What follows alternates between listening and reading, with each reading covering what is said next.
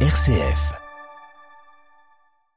Nous retrouvons maintenant Raphaël Delacroix pour sa carte blanche. Bonjour Raphaël. Bonjour David. Et vous voulez nous parler aujourd'hui de la relation entre les hommes et les femmes qui vous semble connaître des troubles importants en ce moment Raphaël? Et oui David, c'est un thème récurrent, signe parmi d'autres du trouble des repères que traverse notre époque. Et sur la question des relations entre les hommes et les femmes, nous vivons des contradictions majeures et des malaises profonds. C'est ainsi que cohabitent bizarrement deux phénomènes de société, le mouvement MeToo et tout ce qui tourne autour du néo-féminisme, on va dire, et le déferlement de la pornographie sur nos écrans sans quasiment aucun verrou. C'est ainsi que euh, tenir la porte, par exemple, hein, pour laisser passer une jeune femme, peut être interprété comme une tentative de séduction déplacée, soit comme un acte machiste qui date d'un autre âge. Et en même temps, on ne trouve rien à dire et à redire à ces adolescentes qui se promènent en crop top dans les cours de, récréation. Vous savez, hein, ces hauts moulants qui s'arrêtent au-dessus du nombril et qui s'étalent lassivement sur des vidéos à la vue de tous sur les réseaux sociaux comme TikTok,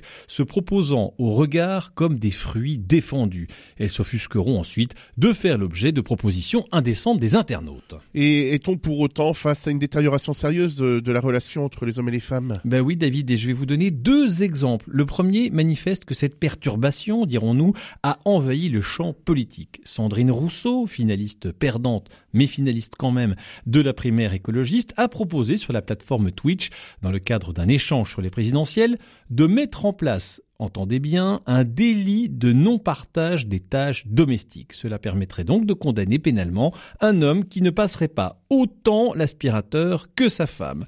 Alors cela peut faire sourire, mais Sandrine Rousseau a accès aux grands médias et diffuse sa pensée dévastatrice partout où elle peut.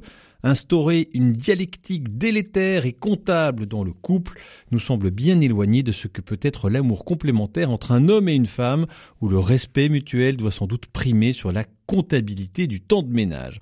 Plus grave, c'est cette intrusion du politique dans la vie privée qui est digne des dictatures les plus dangereuses. Et puis, deuxième exemple de cette brouille des repères, hein, c'est ce nageur moyen de Pennsylvanie aux USA qui est devenu femme et ce faisant rafle les médailles dans les compétitions universitaires de natation féminine.